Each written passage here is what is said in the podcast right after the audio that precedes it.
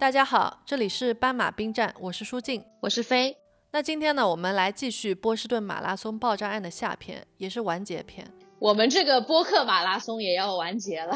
对，真的是马拉松，我们已经录了三个小时了。照例呢，我先来帮大家快速回忆一下中篇讲到的内容。警方呢，在得到小顿的 GPS 定位之后呢，他们就迅速定位到了小顿的奔驰车是在水城的一条居民区的街道上。于是，波士顿警方就通知了水城当地的警方，去车辆的位置查看一下情况。谁知道，水城警方到达的时候，白帽和黑帽和水城的警方展开了一场枪战。在这场枪战后呢，黑帽死亡，白帽呢，他成功的逃亡了。黑帽死后呢，警方成功掌握了他的身份，他的名字叫做 Tamerlan，他是住在波士顿附近的剑桥镇的本地居民。他因为自己的生活失败，把自己沉溺在了伊斯兰教里面，慢慢的他变得激进。在案发前呢，他甚至还曾经被 FBI 列为潜在的恐怖分子。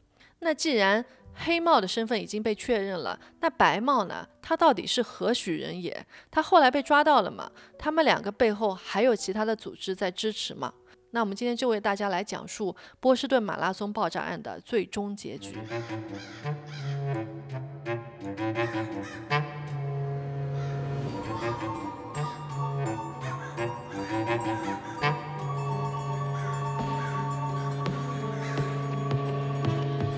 那让我们再把视线回到案发后的第五天，黑帽被确定了身份之后，警察们接下来的任务就是从黑帽的身边人开始调查，白帽的身份应该也就不难被发现了。前面不是提到过黑帽有一个弟弟吗？那警方呢就第一时间调取了这个弟弟的驾照的照片，和视频里的白帽的照片进行了比对，果然是同一人，他呢就是第二个炸弹客，他的名字叫做 Jahar Sanayev。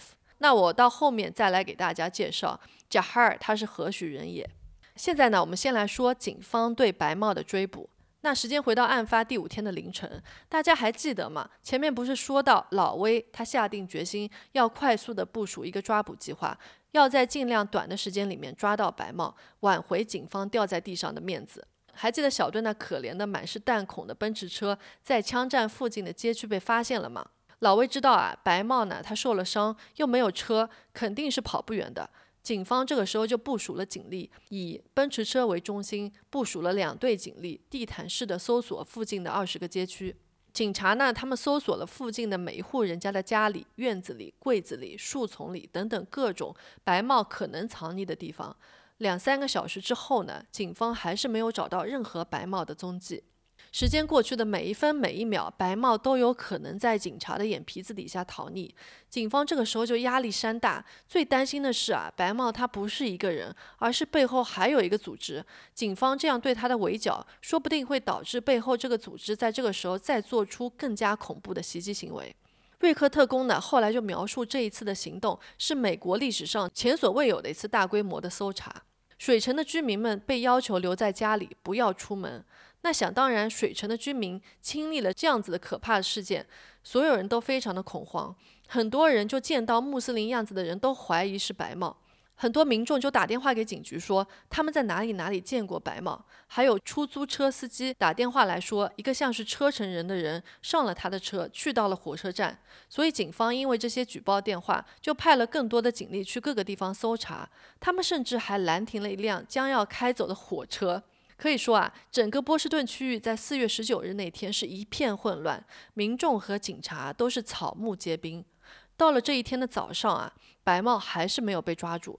警方意识到城里的巴士在早上六点左右就会开始运行了，白帽说不定就可以趁这个机会坐巴士离开。所以警方就决定，他们要封锁整个城市，停运所有交通，要所有人都留在家里，不要出门。而且这个区域不只是水城，还包括前面提到的剑桥、波士顿以及波士顿附近的其他三个区域。我不知道这些区域加起来面积有多大，我猜想啊，就像封锁了一个大上海这样子的概念，就甚至连很偏远的崇明和金山都被封锁了。这一天的波士顿呢，就成为了鬼城，街上空无一人，商店全部都关门了，民众们也很害怕，所以所有人都乖乖的听话待在了家里。这时候，所有警察机构的警力全部都出动了，包括 FBI、市政警察、州警，当然还有特种部队，甚至临近城市的警察。有些警察呢，他们就听说了水城发生的事情，也都纷纷跳进了警车，就自发的过来帮忙。总共加起来呢，大概有两千五百个警力全部出动。警方当时的搜索思路是这样子的：第一，像前面提到的那样，在奔驰车附近展开地毯式的搜查。第二，白帽有可能返回自己熟悉的居住地，因为黑帽的家呢是在剑桥，白帽之前也是住在剑桥的，所以警方呢也派了一个小队到黑帽的家的那栋楼进行整栋楼的搜查。在黑帽的家里呢，警方马上就发现了制造炸弹用的设备，一大堆工具和一大盒钉子，但是并没有在那里发现白帽。当然，警察也在黑帽的家里带走了小凯。但是小凯很不配合警方，他不愿意和警方说任何事，他最终也没有表现出任何同情或者懊悔的样子。这其实让警方啊觉得他肯定也是牵涉其中的。但是最终，直到整件案子全部完结之后，警方也没有发现任何这方面的证据。其实小凯最终是被无罪释放的。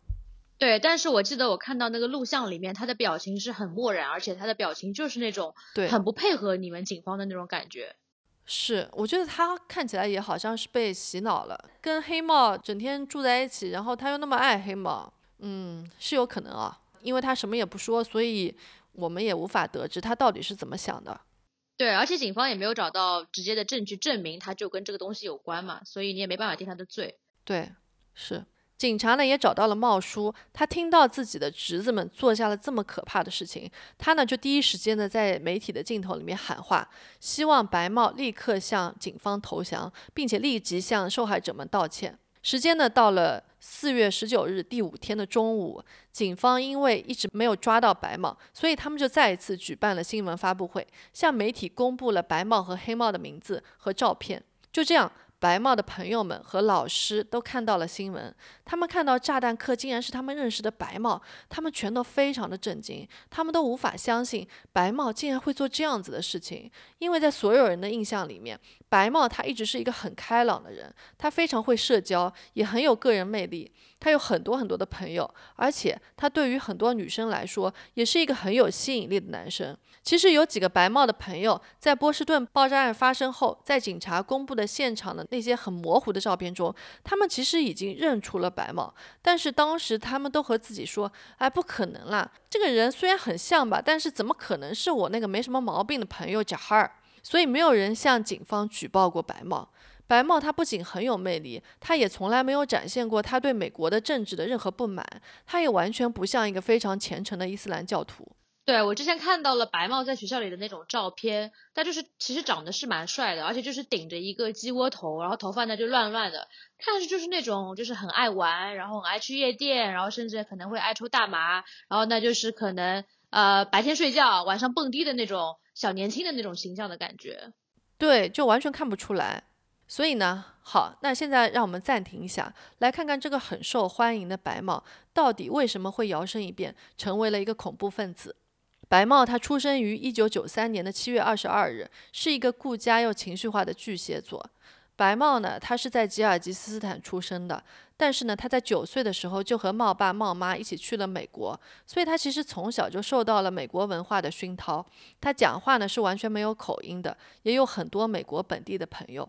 白帽他和哥哥念了同一所高中，在高中的时候他加入了摔跤队。和哥哥一样的，他也很有体育天赋。他马上就当上了摔跤队的队长。他在高中的时候呢，也兼职在哈佛大学担任游泳池的救生员。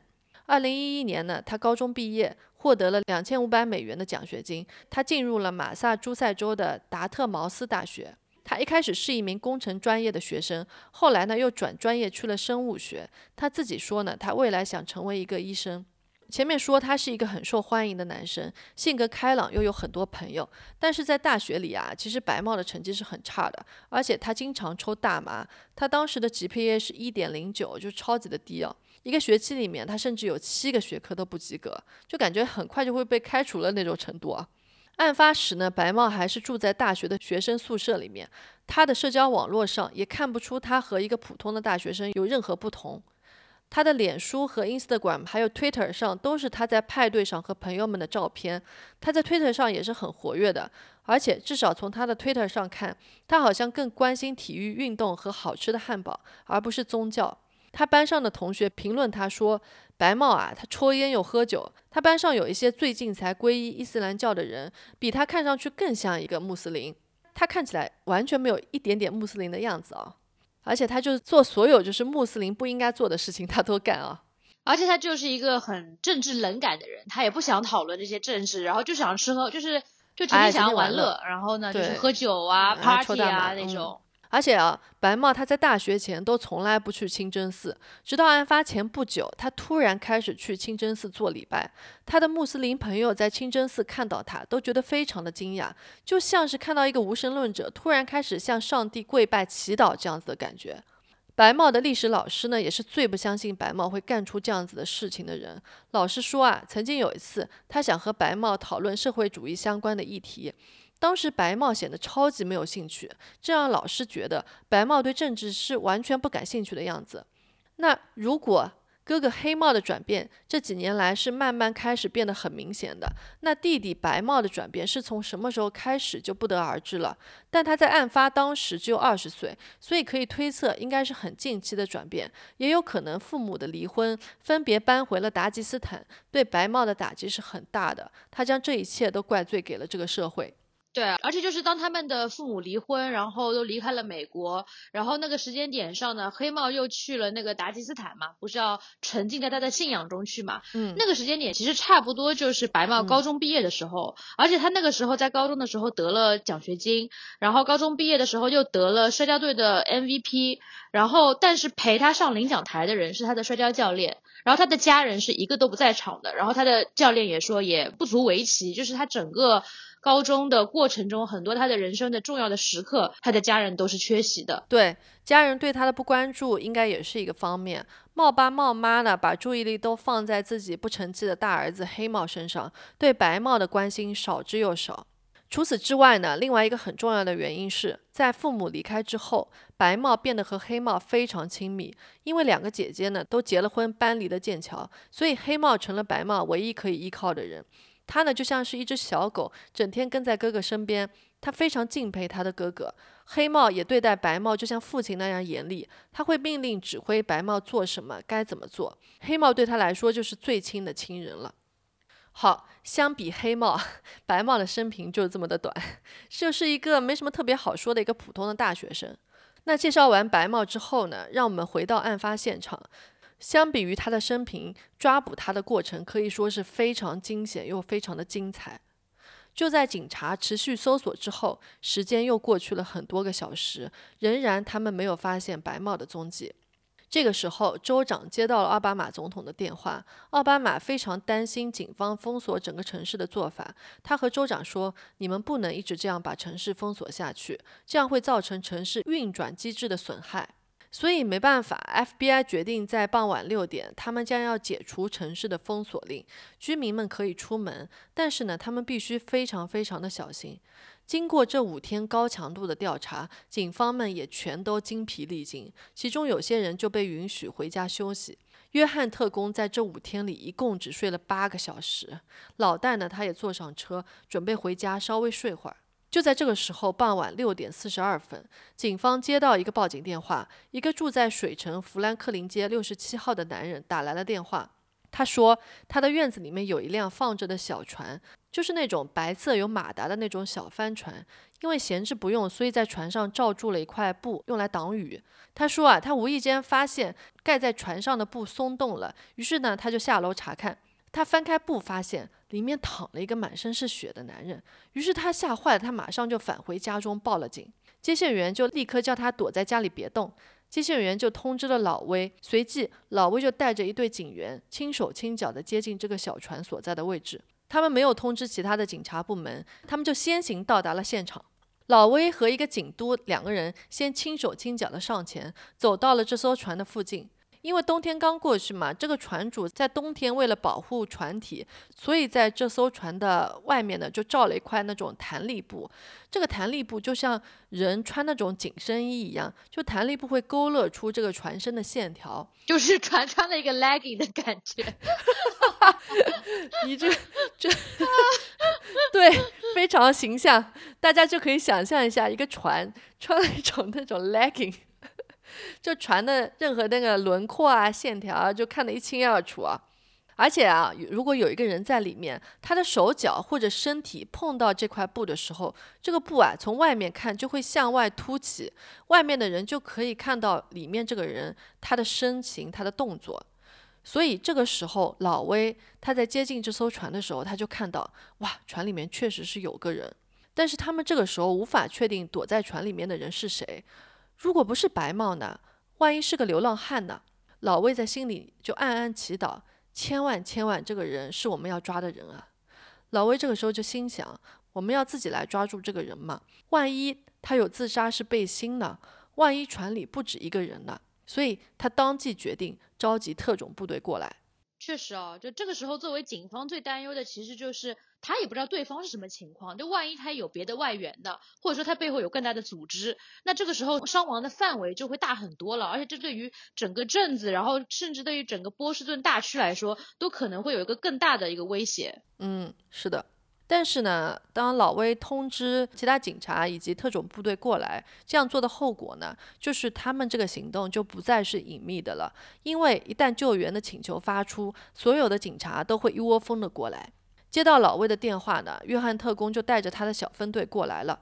老戴也在赶过去的路上。老戴还在赶过去的路上，还问他的司机说：“他说。”他们说，在水城的后院里面的一艘船里面发现了疑似白帽的人。这个事情听上去有点搞笑。虽然这个小镇名叫水城，但是其实水城附近是完全没有任何湖啊、河啊之类的水域的。这家人还居然会在后院停了一艘船，就是整个事件听起来有点魔幻啊，就也是有点奇怪。你也不知道这家人的这艘船上平时到底是装什么呢？我乱说的。对他用来干什么呢？他到哪儿去开这艘船啊？哎，虽然如此啊，就就开个玩笑啊。话说回来，那如果这个人是白帽，他已经在这艘船里面藏了十八个小时了。这艘船的位置呢，距离奔驰车只有一个街区的距离，就非常的近。那之前警察的地毯式搜查都在搜查些什么呀？怎么没有去看船啊？而且啊，这艘船上船身上是有血迹的，警察都没有发现哦。那这个时候，水城的警方就再次向居民们发出通知：一个小时前的解除封城的通知，就当我没说吧。现在要请大家继续待在家里。这时候，在案发现场的老威听到从四面八方传来的警笛声，老威就紧张了起来。他很害怕，这会让船里面的白帽害怕，做出什么过激行为。他就朝着那些赶来的警察大喊：“不要再让更多的人过来啦！我们这里不需要太多帮助，好吗？这么多人只会造成混乱。”水城的警方在船周围拉起了警戒线，整个波士顿等了五天，就等这一刻要抓住他。可想而知，警方此刻的反应。老威呢，他费了好大的劲，才让所有到场的警察保持安静。但是突然间，现场突然响起了枪声。第一枪之后呢，随即就爆发了大量的枪响声，所有在场的警察都向地面趴下了。老威一时分不清到底是谁在开枪，但是他当机立断，他必须在开枪的人杀死船里的人之前阻止他们开枪。他急忙拿起一个扩音器，对着现场所有人喊道：“别开枪了，别开枪了，所有人都别开枪！大家在我们制定好计划之前都别开枪了，OK？” 你确定他当时的语气是这样子说的吗？肯定不是这样啊，嗯。呃，就在这短短的时间里，现场的警方呢，已经向船身上射了一百二十六发子弹。此刻，这艘船上已经布满了弹孔，这还不算没有打中船的子弹。地上到处都是弹壳。这些射出子弹的警员大多是未经授权进入这片区域的警员，很多人甚至都没有被授权可以加入这个任务，但是他们自己就去了现场，就是想帮忙啊，但是就越帮越忙。大家可想而知，这个现场有多么混乱。刚才到底发生了什么呢？没有人真正能说得清楚。很大的可能是其中一名警员开枪了，于是所有人都跟着开枪了。对，就惊弓之鸟的那种感觉。就一旦有任何的反应，大家都是那种应激反应嘛，就开始啪啪啪乱开。所以这现场就乱的，就可想而知，当时那边附近的居民心里肯定都是想说 what the fuck，就是发生什么事情，至少有两百多枪被打出去了，对吧？周围的居民就是觉得说这是枪战呀，这是。太可怕了，真的，住在那周围的居民简直倒了血霉了，就肯定特别的不安。他们的这个小镇肯定一一直以来是一个还算是比较就是安静，然后比较对对吧平和的一个小镇，从来没发生过这么大的一个事情。然后二二百多发的一个枪战，然后这么多的警察，那吓死了吧？对，一下子两天里面就发生了两起枪战啊！是。那事到如此呢，船上已经布满了弹孔。警方认为船里面的人有没有死不知道，但是可以肯定的是，他至少受了伤。警察们肯定不想白帽就这样死掉，因为他们还有很多的疑问想要问白帽：他为什么要犯案？他们背后有没有其他人在帮助他们？是谁资助了这次行动？黑帽死了已经成了事实，如果白帽也死了，那这个事情就死无对证了。这个时候，警方的首要任务是确认白帽是死是活。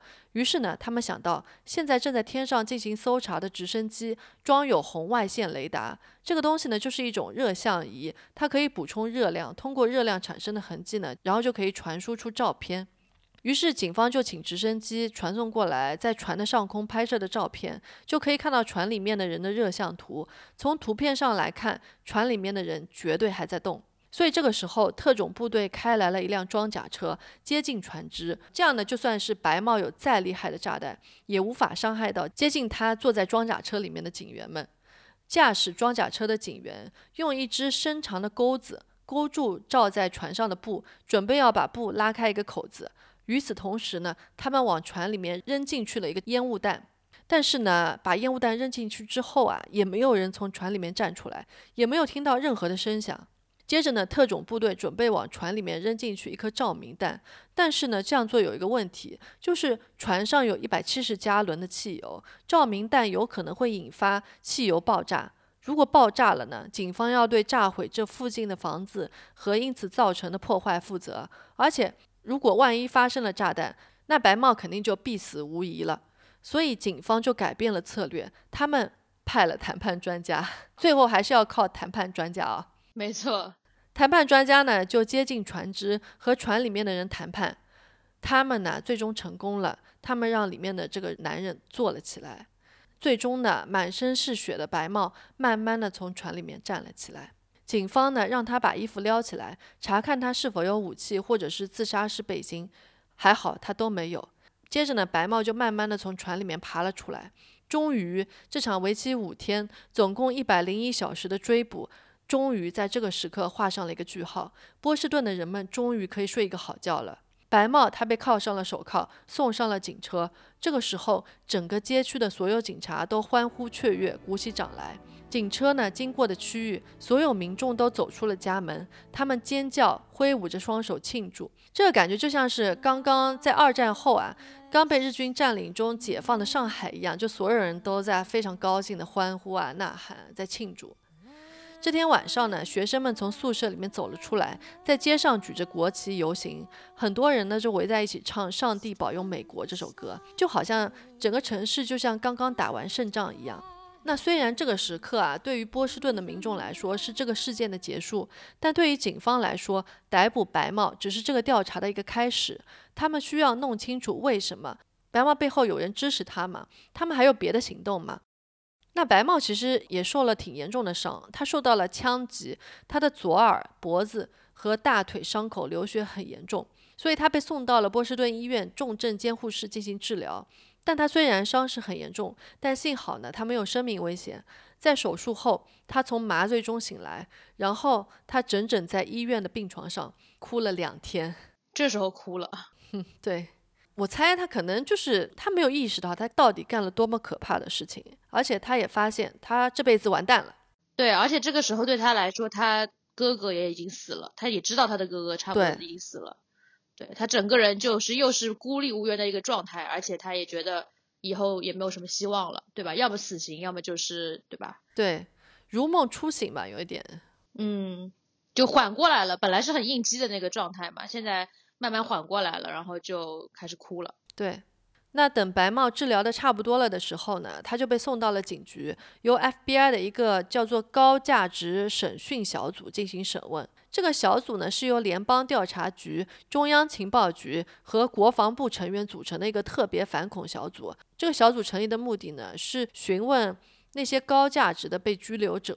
我理解这个高价值的意思呢，就是那些涉及到重大案件的一些关键的嫌疑人，审问这些高价值的人呢，可能会得到高价值的线索。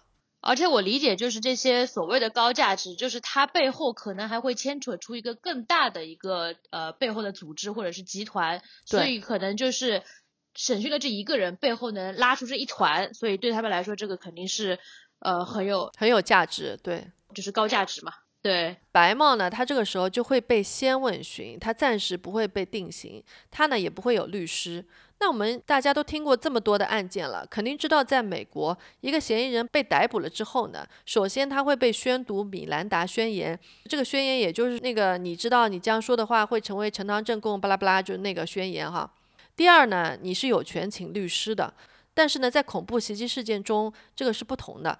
美国的爱国者法案里面有一些条例是允许这样的审问队伍先行去审问白帽的。这样的特殊情况是不受普通市民那种常规的宪法保护的。意思就是他们可以先审问他，他也不一定有这个权利去请律师啊，为自己辩护啊什么的。就是恐怖分子没有那么受宪法保护。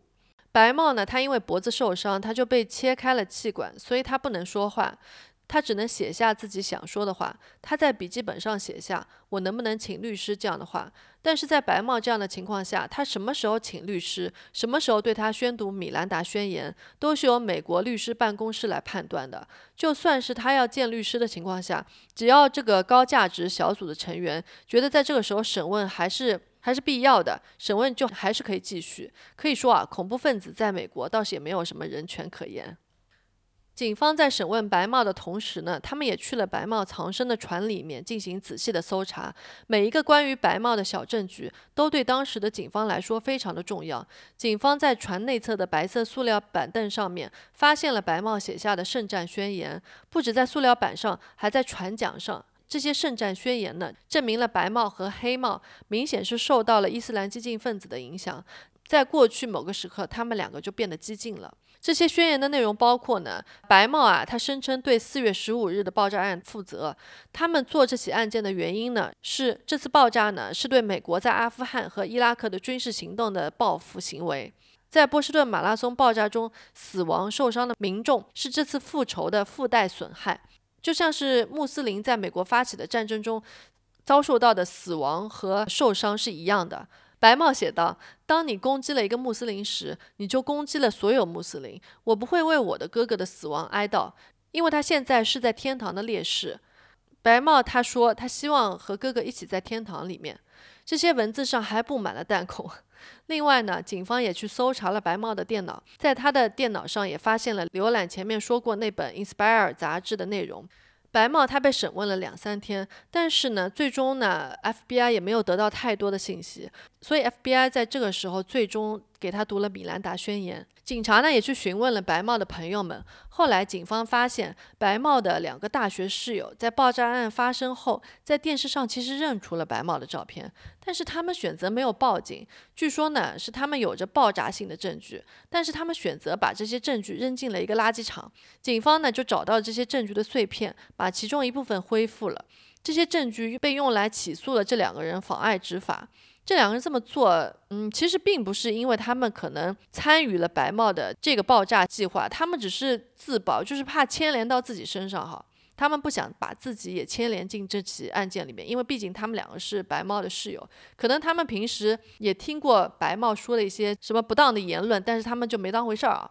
对，而且他们可能因为白帽之前在大学里面好像做了很多那个卖大麻的那些事情嘛，然后他们就怕万一。顺便，他我不知道，他们可能也从白帽那边买过一些大麻呀，或者什么之类的，怕就是这些信息也同样的被披露出来，然后就算他们跟他的这个恐怖的事情，就是跟他这个爆炸的事情无关，但是也会可能会有一些麻烦啊什么的嘛，我猜可能是这样子的想法，对对，是的，我也这么觉得啊。但是这两个人没有在看到照片的第一时间就报警，反而是选择了将证据扔掉。他们如果报警了，说不定巡警上就不会死了。不过呢，这就是警方调查白帽身边的人发现的所有内容，他们没有发现任何能指向白帽背后有其他人支持的任何的证据。但是警方还是很怀疑这些炸弹是否可以凭他们两个一己之力在黑帽家的厨房里面制造出来，并且让这两个炸弹都完美的用遥控引爆装置在附近爆炸，因为这毕竟是一系列很复杂的操作。在警方后来搜查黑帽的家发现呢，大概是在爆炸案发生的五个月前，黑帽就开始购买制造炸弹的工具。他曾经在新罕布什尔州的西布鲁克购买了四十八个炮弹烟花。烟花里面的火药呢，被用于他的高压锅炸弹里面。当然呢，他也买了好多个压力锅。为了触发炸弹呢，他还去了一家玩具店，他就买了两个遥控设备，每个炸弹一个。他还用那个圣诞树上装饰的那种灯，把灯的线给拨开，作为炸弹引爆的那个导火线。兄弟俩至少制造了七个炸弹，其中有一些是较小的那种管道炸弹。其中两个设备呢是由两个大型的压力锅制成的，里面装有火药和一些那种钉子啊，那种呃还有弹片。做完这些准备工作后呢，四月十四日马拉松比赛的前一天，黑帽到了家附近的一家 Target 超市，买了两个黑色的大背包，用来放这两个压力锅。但最终，FBI 确认这一次白帽和黑帽发动的袭击显然是出于宗教的动机，但是没有任何证据表明兄弟俩和伊斯兰恐怖组织有任何的联系。白帽呢，在审讯中，他承认他犯下了爆炸案，并告诉警察，他和他的哥哥是出于对美国在阿富汗和伊拉克战争的报仇的这样子的一个目的，才发动了这一次的圣战，制造了这场爆炸案，就和他在船上写下的内容是一样的。其实，圣战在阿拉伯语中的意思是挣扎，也就是英文 struggle 差不多这样子的意思。在伊斯兰文化中的圣战本来其实是一个非常好的词语，意思就是挣扎着想要过上更好的生活，这是圣战；挣扎着想要做一个更正直、更诚实的人，也叫做圣战；挣扎着去更好的信仰安拉，也是圣战。就这个词完全被曲解了，现在这个词在全世界人民心中的含义就是恐怖主义的代名词。白帽还在审问的时候承认，他和哥哥两个人呢，计划接下来在纽约时代广场继续引爆炸弹。大家还记得小顿和他的奔驰车吗？多亏了小顿，让他们的计划失败了。对啊，所以小顿当时是猜的很准的。他当时也是猜测他们要去纽约，就是为了要在纽约继续呃引爆炸弹嘛。所以他的猜测一点都没错。对，相当有魅力啊，小顿这个人，这脑子转的就是又快又准的。对，特别聪明。那本来将要被用于在纽约时代广场引爆的这个炸弹呢，就后来最终被用在了老萨和老智的身上。调查小组没有发现白帽参与任何圣战活动的证据。他们相信和黑帽不同，其实白帽从来都没有真正的变得激进，他更多的是傻乎乎的受到了哥哥的影响。在白帽的电脑里面也没有发现他频繁访问圣战网站，也没有任何表达暴力或者极端主义言论这样子的事情。白帽在调查小组的眼里来说，他的心理状态相比于说是一个恐怖分子，更像是一个普通的罪犯。而黑帽不同，黑帽的达吉斯坦之旅，无论在那六个月里面发生了什么，一定对他产生了非常深刻的影响。这趟旅行有可能是将他推往极端主义那一边的原因。他在这趟旅行中寻找自己是谁，寻找自己的身份，作为穆斯林的意义。但是回到美国之后，一切都没有改变，他还是一个 loser。所以他越来越深入伊斯兰教，开始将自己的失败和远在中东发生的事情联系到了一起。对，就我感觉黑帽这个人哦，他其实就是完全投入到了一种就是单一的身份幻想中，就是他简单粗暴的就把这个世界分成了几个不同宗教信仰的小盒子里面，而且是互相是排斥的。而且他完全就把自己放到了一个受害者的位置上面，但是他忘记了，或者说他故意选择去忽视了，他除了是个穆斯林这个身份以外，他还是一个拳击爱好者，他还是个爸爸，他还有别的身份，他可能还有本来还有别的爱好，他本来是属于各种不同的社群的。而且在他不打拳击之后，在很长的一段时间里面啊，就是他也呃不工作，说呢他是在家里面带娃，就当时他的那个小凯不是还每周工作很长时间，就是做那个家政的那个就是家庭健康。的这个工作嘛，家庭健康护理，嗯，对，但当时这个黑帽他是不工作的，然后他呢也没什么社交，就整天就是把时间都在家里面看上网看那些很激进的那些宗教的网站。所以我觉得人吧，就是得要找点事情做。就如果他当时啊，就上班上的忙的那要死啊，九九六，对吧？就天天加班那种，就累不累的要死。他最后呢，可能也没这个精力，也不一定会走上这条不归路了，对吧？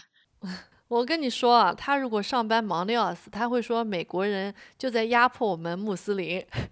他的想法对对对可能就激进之后，他会把什么事情都往那个方面想。他就他就会觉得就嗯是都都是你们的错，嗯反正我就是个受害者啊。但我的意思就是说，他也就是因为。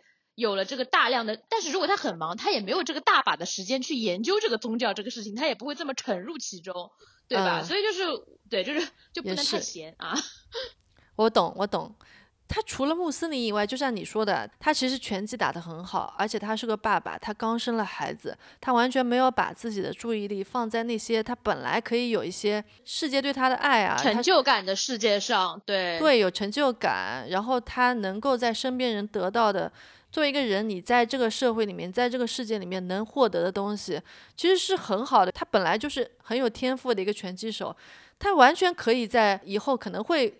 获得一番小小的成就也好，然后他也可以在养育女儿上面来获得他的成就感，他就不把自己的精力、不把自己的想法放在放在这些本来应该很好的一些方面，他不是没可能有一个很好的生活的，只是他就是，唉，偏执了，嗯，对，就是偏执嘛，就是越来越，就是人，你就是其实就是某种程度上就是钻牛角尖了嘛，就是你越越来越走进那个牛角尖，你越来越走进那个很深的巷子里面，你就出不来了。是的，是的。那听到这一段呢，听众们可能会觉得我们两个在把这两个恐怖分子的行为合理化，甚至是为了他们的所作所为去找一些借口。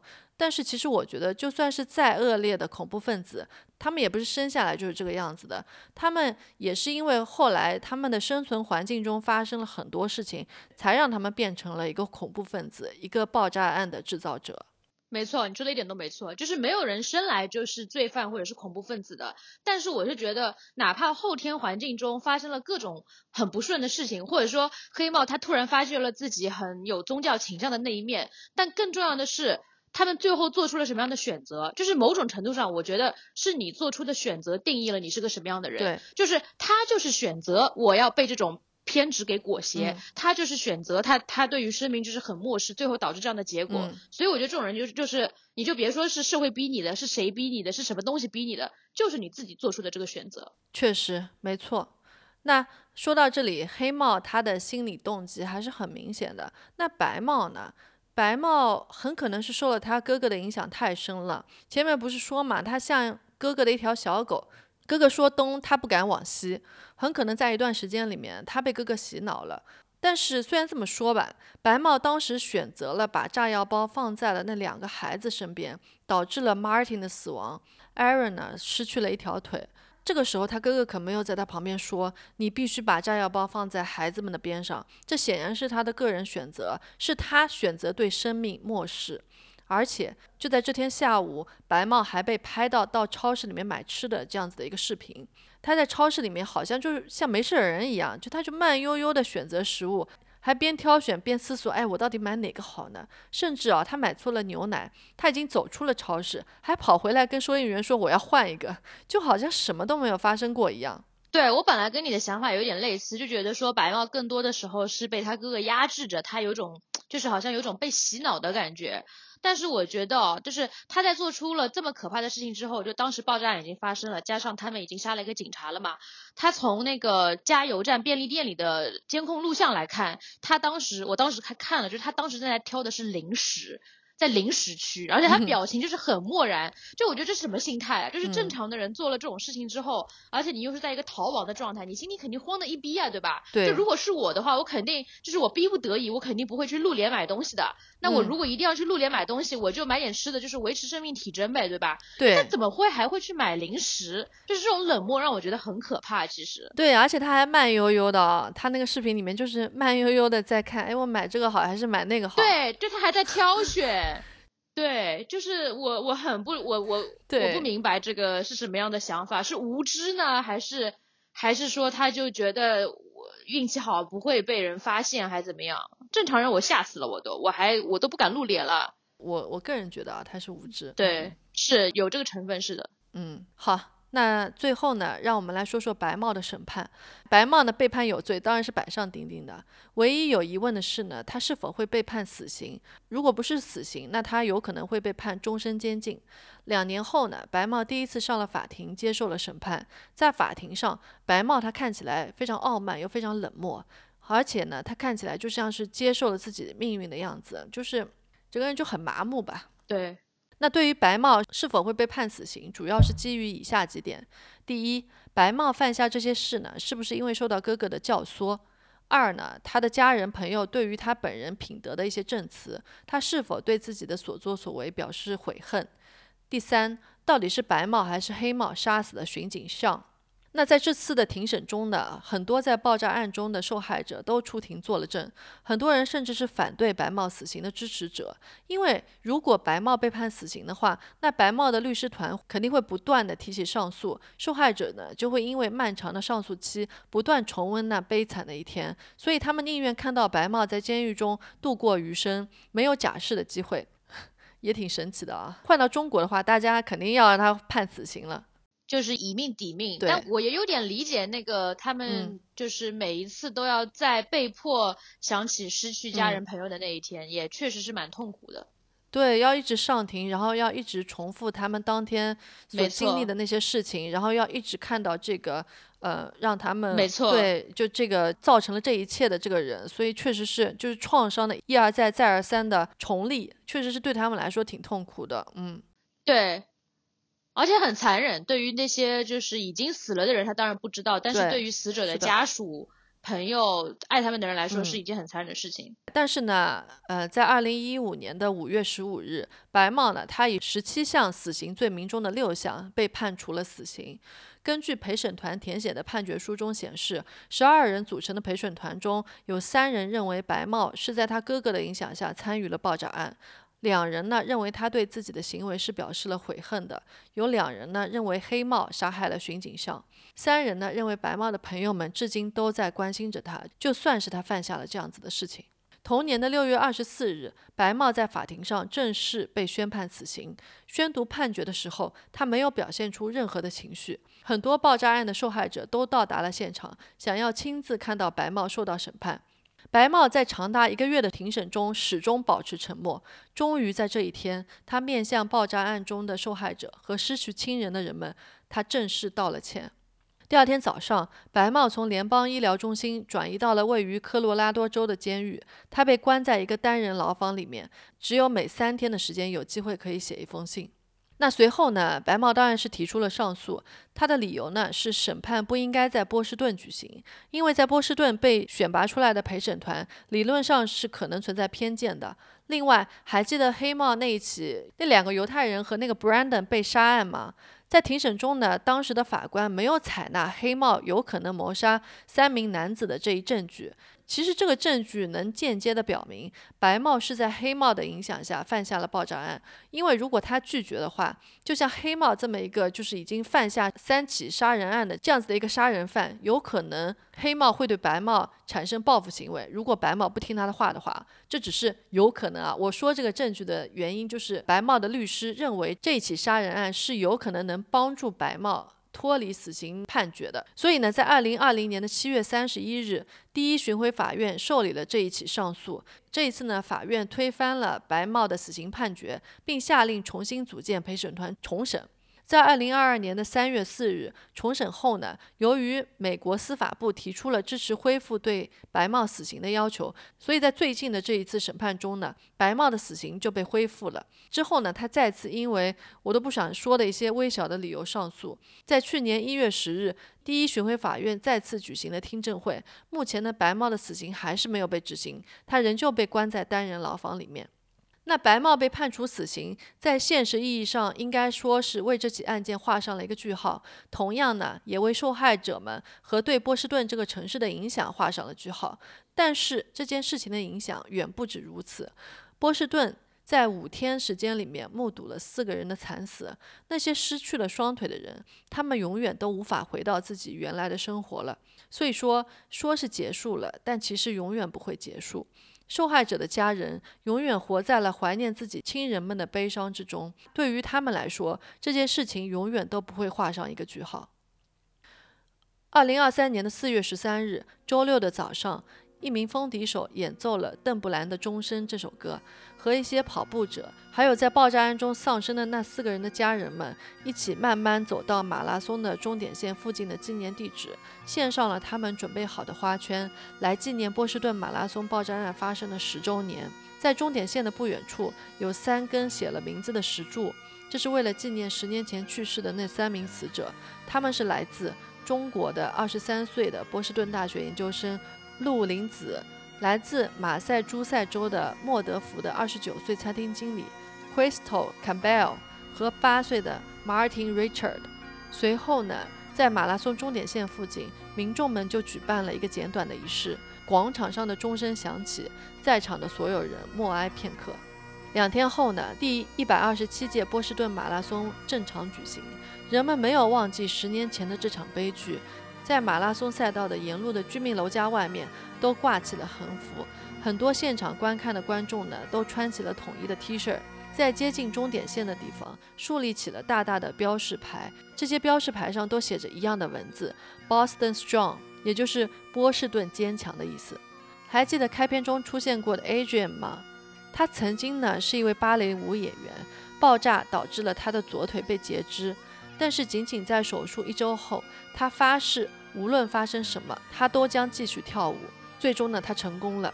一年后，他出现在 TED 演讲活动中，还在美国的舞蹈节目中表演。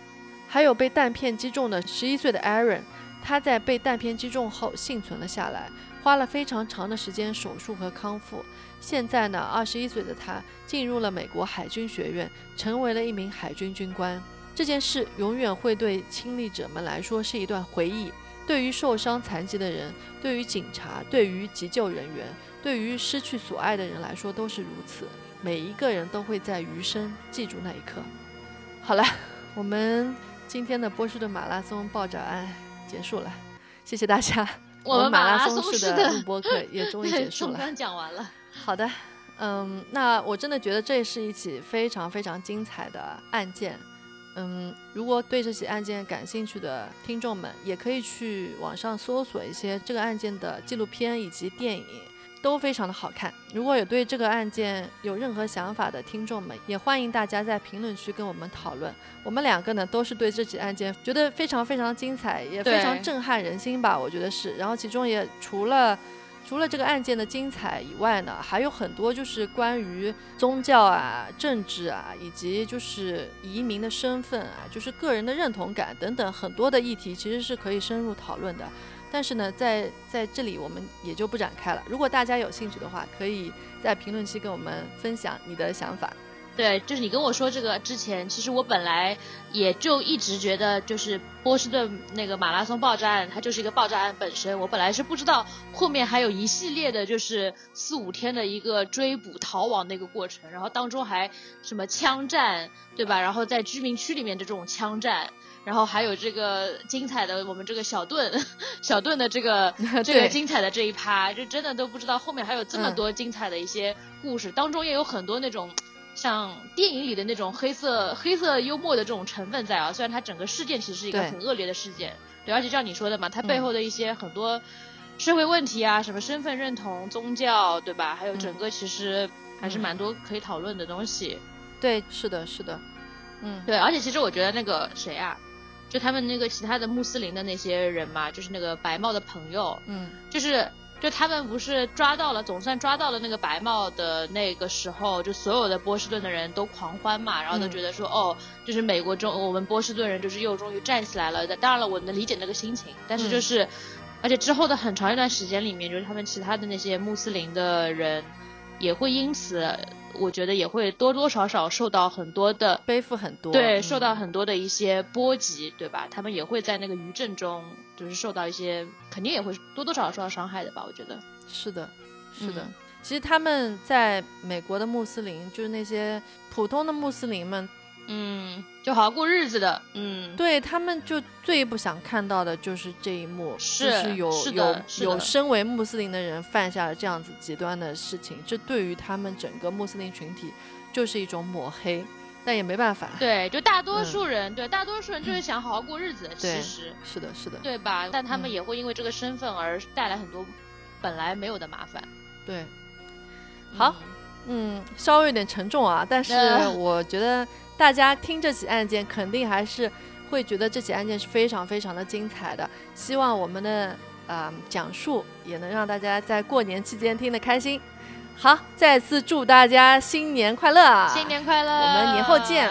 嗯，好，拜拜，我是舒静。我是飞，拜拜。好，我们到此结束，拜拜。拜拜。